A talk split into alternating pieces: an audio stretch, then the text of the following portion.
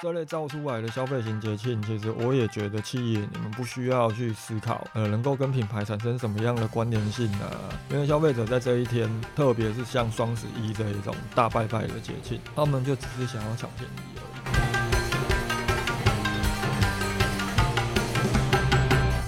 但是我们也要去理解一点哦，就是这些活动它本身你在举办的时候，到底是不是真的是因为你们做对的事情？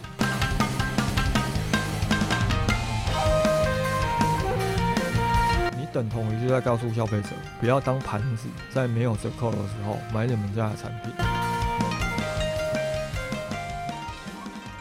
不管是第一次收听这个节目，还是已经收听很长一段时间的老朋友，大家好，这是行销五十道的 Podcast 节目品牌研究室，我是小卢。今天这一集不聊 AI，我们来聊很多品牌经营电商，又或者实体店，可能也都会遇到的一个很常见的问题，也就是活动。接下来会不会继续聊 AI，我也不确定，因为录这一集的前一天，ChatGPT 又宣布要增加外挂功能了嘛，可以去搜寻一些外部的资讯。这会不会造成我们在进行行销的时候会有更进一步的影响？我不确定。但是我有先在 FB 上面写了一篇文章，讨论这个外挂到底会不会对 SEO 造成进一步的冲击。因为我发现到这个消息一公布之后，大家都在讨论，哇，就是 SEO 完蛋了。就是当 ChatGPT 可以开始捞取网络上面的资料的时候，大家就不需要使用搜寻引擎了。关于这一点呢，我如果有比较详尽一点的看法，又或者有一些比较明确的现象出现的时候，我们再来讨论好了。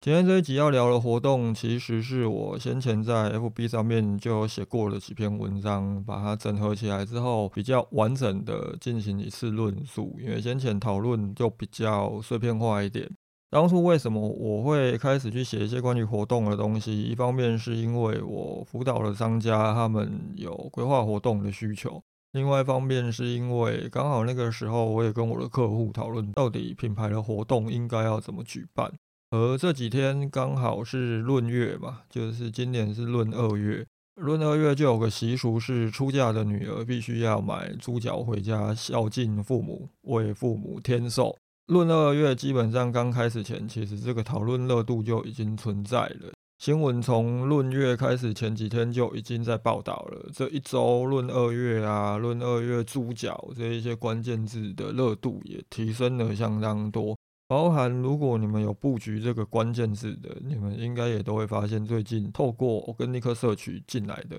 流量也都有提高了。呃，前几天我也看到有新闻报道，有个烘焙业者用馒头制作成猪脚造型的素猪脚，甚至它也有那个猪脚的味道，去切入这一波论月的猪脚商机。我的朋友德来素的小关，他也讲，很多的人都来问他们有没有素猪脚，这其实是一个相当有趣的案例哦。不过今天也不是要谈素食这件事情，又或者来论战为什么素食要做的那么像荤食。刚好我最近在看一本书，叫做《几率思考的策略论》，里面有提到一句话，我个人还蛮喜欢的。作者提到，市场结构的 DNA 其实就是消费者的喜好，我们不妨也可以把它当做是消费者的需求。我过去其实也相当难以理解，为什么要做各种仿真的素食？因为今天我假设真的要吃素的时候，我是会偏向素食的那一种人。不过后来其实也慢慢的发现到，这就是一种需求。我们之后再来更进一步来跟大家讨论这件事情好了。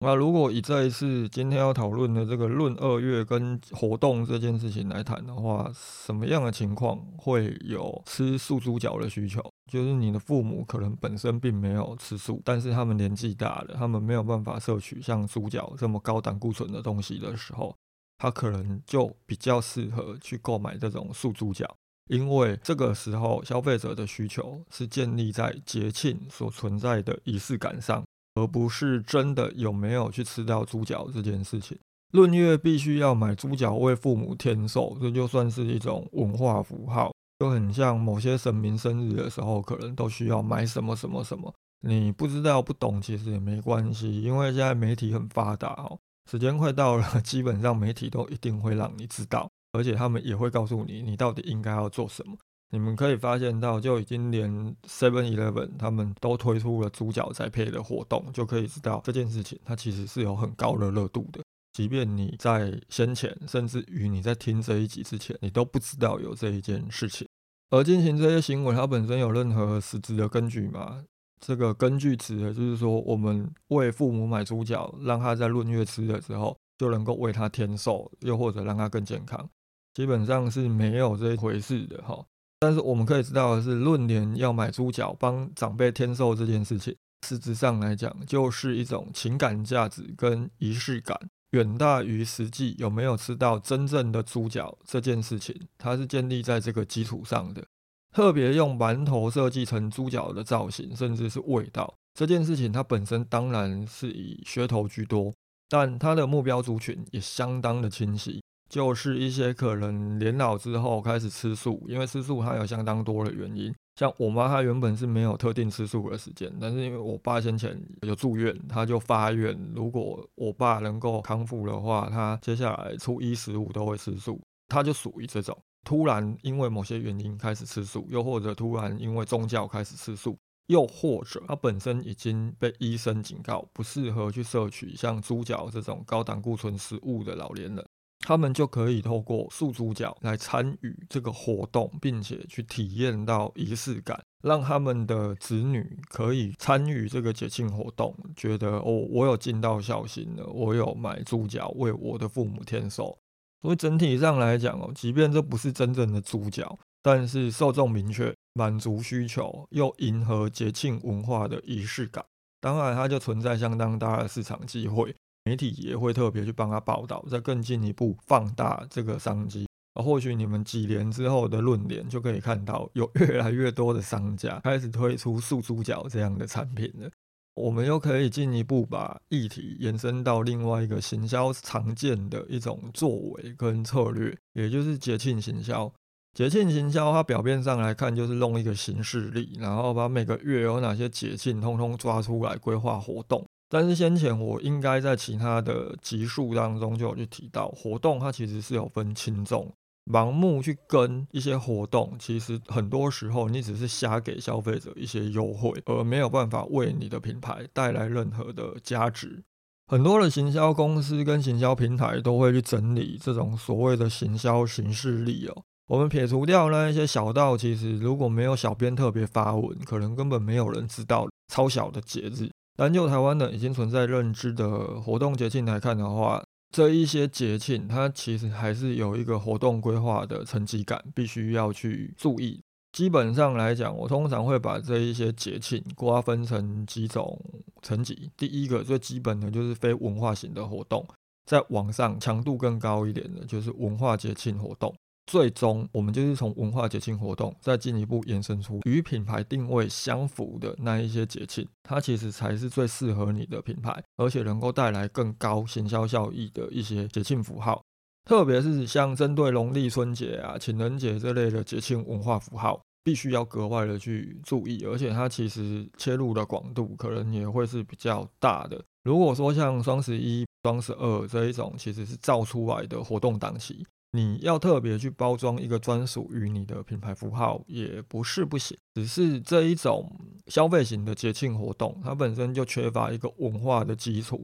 所以到最后通常只是变成固定有什么样的优惠活动来帮助消费者记忆。这一些在很多的品牌，其实呃可能是三八妇女节啊，又或者是其他的节庆活动上面都可以看到，每年就是固定办相同的东西。这其实是一个相当正确的做法。对新客能够造成的影响相对来说是有限的。假设你真的不是一个很知名的品牌，你这一类的活动大半都是对旧客产生效果的效益会比较大一点，最多就是帮你们去捞到一些刚好在那个时间点在犹豫的这些消费者。同时，针对这些非文化节庆的活动哦，能够做的事情其实也很有限，就是找一个名目来包装这个优惠而已。双十一、双十二这类的活动更不用讲，这类造出来的消费型节庆，其实我也觉得企业你们不需要去思考，呃，能够跟品牌产生什么样的关联性啊，在这种节点上面花很多的时间在开会、在讨论、瞎忙一通，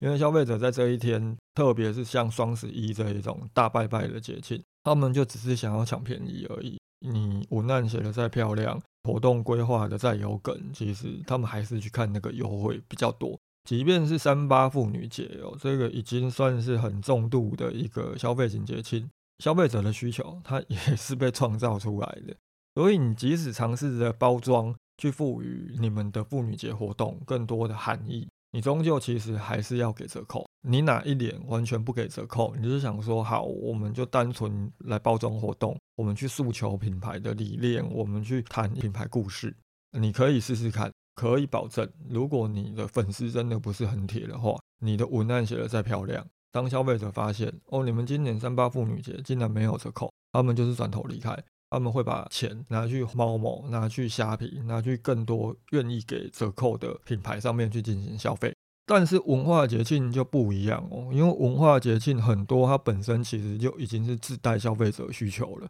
例如春节，我们就是一定要采买年货。甚至有些家庭现在还会买一堆糖果，买一堆瓜子，包含了要围炉，所以我们必须要买年夜菜，又或者我们要订饭店。中秋节要吃月饼，端午节要吃粽子，这一些都已经是跟节庆绑定的很深的消费需求。文化节庆之所以动人会强，另外一个原因是因为它已经升值在我们的文化当中了。我们不需要去理解这些行为含义是什么，以及为什么我们要这么做。时间到了，我们的行为就是会被启动，就很像很多的人可能到现在你们也未必会知道中秋节为什么要吃月饼，也没有想过去深挖当中的含义。但是你没有做这件事情，你在当下就是会觉得不对劲。在劳工权益还没有这么抬头之前哦，很多的百货业者其实除夕夜是没有在放假的。而那个时候，如果你有些朋友，他们可能在台北的百货公司上班，他们可能在品牌服务，刚好被派到百货柜，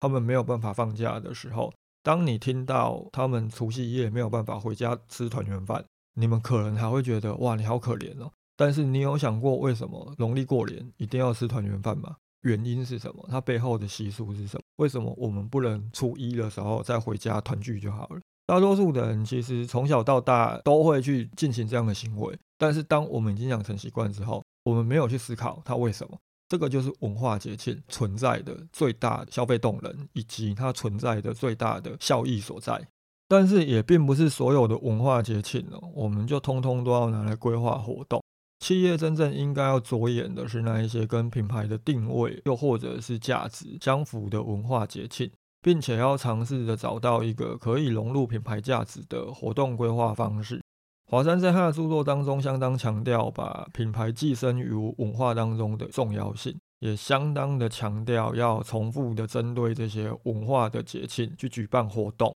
但是我们也要去理解一点哦，就是这些活动它本身你在举办的时候，到底是不是真的是因为你们做对了事情，还是因为这些活动本身就像我刚刚讲的，它本身就只带购物需求，有这些刚性需求存在，让你们有变车打才产生效果。这两者之间的差异就在于你们的品牌能不能被记住，甚至于消费者在消费的同时，他有没有办法去接收到一些关于你品牌的理念。虽然说，既然是活动哦，该给的一些福利跟利多都还是要给，但是行销人员该想的是，在搭这一些文化节庆便车的时候，活动的规划，从主题呀，到你们整个商品组合，甚至于是你们的优惠、你们的利多的规划上面。是否都有去植入你们的品牌价值？特别是这个品牌的价值，还必须是你们的竞品都没有，而你们有的这个独特的价值。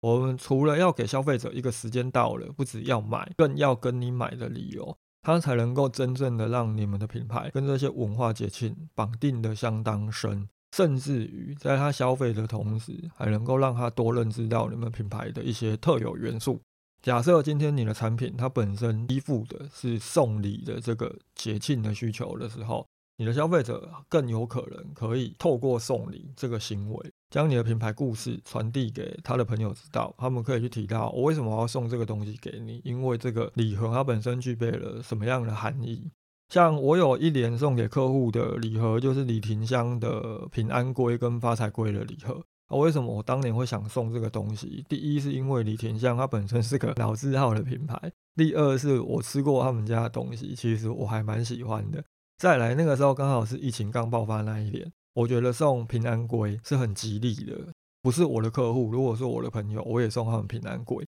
那如果是我的客户的话，我就是平安龟加发财龟。我希望他们在这样的情况之下，全公司的员工都能够平安，同时也能够发财。我就能够把李廷香发想这一些产品以及他们本身的一个品牌价值，可能在送给客户的时候，又或者我写一些卡片的时候，我也把它传递出去。依附这些重度文化节庆的符号来规划活动哦，基本上你们的活动本身就可以摆脱掉一些单纯只有优惠这样的行为了。就例如农历春节，我们可以推一些抽红包啊、福袋啊、抽奖啊这类的活动，甚至于你可以搞刚一点，你去弄一些什么刮刮乐，让消费者去刮。情人节可以加入一些接吻啊，又或者是传情的活动，来当做是任务活动或现场的一些活动。当企业找到一个与产品可以连接，又或者你可以进一步透过品牌符号去包装的节庆文化符号的时候，接下来从华山的角度来看，就是你们每年也不需要再去想什么哦，我们去年这样规划活动，我们明年是不是要换什么活动方式，要换什么主题？不用，就是每年固定做同样的活动就好了。到最后，你们就会变成加上，如果每年要固定的投入行销预算去推广你们的活动。甚至你们透过媒体公关的方式去发布新闻稿，最后就会变成像华山所讲的，你们将你们的品牌寄生在这个文化母体上面。到底要以什么样的方式规划？它最终还是必须要回归到这个活动本身，以及这个节庆跟你们品牌连接度深到什么样的程度，又或者有没有什么要素它是可以搭在一起的。很多的人都会去提华山的东西哦。但是很多行销人员其实在思考华山讲的节庆文化活动这部分的内容的时候，都只有去看到表面，以为春节就是卖年菜，中秋节就是卖礼盒。这么做确实能够让你们的业绩提升，但是就很像我前面也有提到，你的成功只是因为你们呼应了某个消费者建立与节庆文化上面的行为惯性。但是你们有没有真正提炼出这个节庆当中的文化基因来植入你们的品牌活动当中，进而让你们的品牌回头去寄生在这一个节庆符号上面，让它变成是一个你们品牌强而有力的节庆文化符号？可口可乐应该算是依附节庆文化相当知名的一个案例，但是可口可乐的成功哦，并不是因为他们利用圣诞老人这个 IP 在圣诞节卖可乐。而是他们透过大量的媒体传播，透过公关的力量，将他们品牌的标准色红色植入到这个 IP 当中。在可口可乐发明的那个穿红色棉袄的圣诞老人之前，其实圣诞老人是没有固定的服装的。在圣诞老人起源的欧洲，他们过去在规划圣诞老人形象的时候，有时候是蓝色的衣服，有时候是绿色的衣服。但是当可口可乐做了这件事情，甚至让它变成是一种新的文化之后，可以起到的效果就是，圣诞节本身就有一个团聚的行为在，那团聚就一定需要消费。这个时候你们想要办 party，你们要去买饮料。当大家对于圣诞节的认知就是红色圣诞老人有红色的这个形象的时候，你们走到超商，你们走到货架前面想要买饮料的时候，有这么多的碳酸饮料在那边。有史来一罐是红色的，就只有可口可乐是红色。那你们拿起可口可乐的机会会不会提高？当然会啊，因为大家就认为圣诞节就是要有红色这个配色了。这是可口可乐之所以成功的原因。先前有手摇饮的业者其实来跟我询问怎么增加新客这件事情，我也是跟他讲办活动。那个时候刚好快情人节了，我也是跟他讲，你就针对情人节办一个活动，规划任务来的时候，哎，完成这个任务的情侣可以获得什么样的 bonus？我为什么我会挑情人节请他来办哦？最主要的原因不是因为情人节快到了，刚好趁这个机会办活动，而是这个手摇饮的品牌，我看过老板分享过一个故事，这个故事跟情侣是有关的。那如果他们针对情人节来办活动，可以再把这个故事拿出来提。能够去深化消费者对这个品牌跟这个节庆之间的一个关联度印象，以及这个事件它本身其实是对于品牌的产品跟价值是有凸显的一个效果的。这也是为什么我会去建议他办情人节活动的原因。那他也不需要做什么，一年就三个情人节啊，白色情人节没有什么效果，那你就针对西洋情人节跟七夕情人节。一个活动可以办得比较西式一点，另外一个活动你可以办得比较中式一点，推出例如汉方啊，又或者是中式的意味比较浓厚的这一种饮料来当做主轴，就可以去区隔两个活动的差异性了。如果你们没有去找到这一个节庆文化跟品牌价值之间的关联性，进而去包装你们的活动哦。即便你今天真的什么样的文化节庆你都跟了，那你的业绩确实也都有提升，但是很有可能你终究还是无法形塑出你的品牌，更不要说是建立出消费者对品牌的印象。他今年可能跟你买，那或许是因为你的广告成功了，或许是因为呃你给的优惠还蛮不错的，但是他今年买完了，明年还会不会再回头来跟你买？呃，这就未必哦。基本上看过所谓的活动形式力的人，你们应该都很清楚了。那种密密麻麻，一个月真的要办的话，办个五六场都没有问题。每个月一定都有活动。不过我个人普遍都会建议我的客户哦，一年活动最主要以销售型来讲，就是两档，品牌型两档，销售型就是双十一这种全民的运动。另外一个可能就是你们的周年庆，又或者是你们的会员日。而品牌型要紧扣的，其实就是跟产品服务相关的那些节庆，来建立品牌的认知以及符号。当然，如果今天一年办四个活动，很多品牌可能会觉得不够，那么你可以在这四档活动以外，再多增加一个 N，你用四加 N 的方式去规划。只是我也会建议这个 N 哦，短期的活动档期不要超过四档。如果你没有每个月都办活动，你就会觉得心里不踏实的话。我蛮建议大家可以去虾皮开个卖场了，反正虾皮现在每个月都有活动哦，你就跟它的活动就好了。我们从另外一个角度来看哦，难道说品牌真的需要每个月都办活动吗？如果你们真的去审视那一些每个月都有办活动的品牌，可以发现到大多数都是因为担心，如果我这个月没有活动了，我的营业额会不会降低？我必须承认，当广告本身有折扣，又或者是有一些活动在的时候，它的 ROAS 一定是会比单纯介绍产品的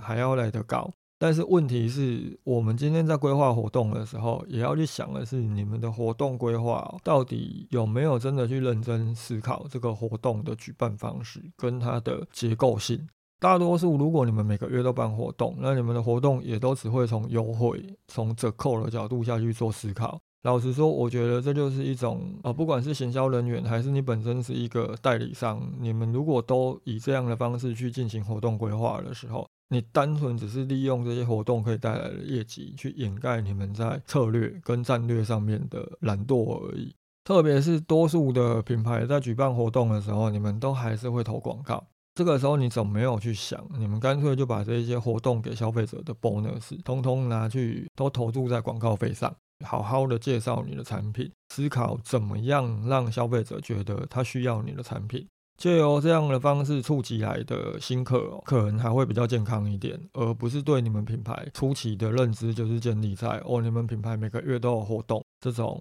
也不是这么健康的品牌认知上面。啊，每个月如果都办活动，而且都是以折扣跟优惠去切入的时候，它会造成的另外一个伤害，当然就是你的消费者的连着度会很低。啊，连着度低的原因，有可能不是因为你的产品很差，而是因为很多消费者他可能刚买不久，你们宣布要办活动了，他就不爽了，它会造成很多后续的影响性。这也是为什么我会建议不要每个月办活动。但是如果你们真的觉得哦，我需要利用活动来多增加一些触及新客、刺激新客转换的机会，毕竟很多的新客他们有时候在犹豫的时候，看到哎你们有办活动了，确实行动的几率会提高很多。我也会建议活动尽量让他深入一点去做思考，不要很片面的，就是用优惠、用折扣。那么到底怎么样的活动才叫做结构性比较完整、比较深入的去进行规划？活动可以区分成四种要素，这四种要素分别是优惠、预期、重复跟参与。这四个要素你可以组合来做应用啊。组合的话，一次就是以两个组合为主，你要组合成三个也不是不行，只是很复杂。那么所谓的组合应用又是什么样的组合应用方式呢？最基本来讲，就是优惠加上可预期。优惠加可预期，就是我前面提到的销售型活动的举办方式，像是双十一啊这类的销售型节庆，基本上你们就不需要想那么多了，甚至于你们每年的优惠都是一模一样的，也没差，因为这种造出来的购物节本身，消费者本来就是要买折扣了，所以你每年都用同样的折扣，用同样的商品组，用同样的 优惠方式去跟消费者沟通。反而时间快到的时候，消费者就预期在这些档期可以买到很便宜的产品，又或者我要在这个时间点存货，他们时间快到了就会自己有反应的，他们就会把钱留给你。你的业绩其实每年这样固定办下来之后，保障的业绩是可以累积的，是会增长的。但是如果不是双十一、双十二这种固定的销售型的节庆的话，如果你们本身在办活动，普遍都只想到给折扣、给优惠，我会建议最好就是不可预期，因为当你们每个月固定有优惠活动，消费者预期你们在什么时候就一定会有活动出现，而且举办的又特别的频繁。身为消费者的你们，你们自己不妨想一想，如果有个品牌是这个样子，你明明知道他们就快办活动了，你即便东西快用完了，你会去下单吗？不会。傻子才会在没有优惠的时候买，你等同于是在告诉消费者不要当盘子，在没有折扣的时候买你们家的产品。那就是为什么我建议品牌不要每个月都办活动，而且永远都只会从优惠、从折扣的角度下去做思考，因为你们其实在挖一条死路给自己走。另外，优惠加上预期，除了我们前面提到双十一这类的活动，可以再结合重复之外。你事实上也可以再加上参与，你们一样有给优惠了，但是这个优惠它可能是结合了游戏化，又或者是结合了一些任务来进行的，就很像 Momo 每年双十一一样是给优惠，但是他们每年都会固定玩组团的活动，告诉消费者，如果你想要有更多的优惠，你就是揪团，团队的累计金额就可以让你获得更多的优惠。消费者在享受优惠的同时，还能够有参与感。这个时候，消费者就会觉得，哎，能够便宜是因为我做了某些事获得的，而不是品牌品牌送我的这种优惠给的就比较没有那么廉价了。它反而是一个大家可以去思考的方向了。这也是我前面也有提到的，就是你真的要给优惠不是不行，麻烦你多花一点脑筋想一些活动方案哦，不要就是很懒惰的，永远只会在那边想哦，我们要打七折，要打八五折，没有太大的意义。而品牌型的活动才会是我一直以来在跟客户讨论的重点了。品牌型活动又该如何去举办呢？品牌型活动建议的组合是可预期加上重复加上参与，也就是我们必须要固定在某个时间点重复的举办同样的活动或类似的活动。主题最好都不要变，变的是那一些活动的细节或活动的方式，而且最好去设计一些能够引发品牌共感，又或者是提升服务体验的一些活动，来让消费者去进行参与的行为，让他们可以更深度的了解你们的品牌一些理念跟你们品牌的一些资讯。而且如果消费者他们是有参与感的，他们对于你们品牌活动的印象会更深刻。可能明年这一个节庆快要到了，你们的品牌活动时间快要到的时候，他们自己就会想到。特别是如果你的活动本身办的真的是很有梗，让他们忍不住参与了，也会在社群上面分享的时候，明年你们活动到了当天哦，FB 还会自己去提醒他。而优惠在这当中当然也有可能会存在，毕竟活动没有优惠的话，怎么能够让消费者开心？只是当你加入了品牌参与感。优惠跟折扣，它就会变成只是一个诱因，它不会是重点，也不会显得你们品牌给的这个优惠是很廉价的。为什么我会很抗拒品牌每个月都在办活动？最主要原因是因为办活动最怕的就是你让消费者觉得他获得这一些优惠跟折扣是很廉价的。当你被消费者这样认定的时候，其实你要去谈什么品牌价值哦，都只是去空谈而已。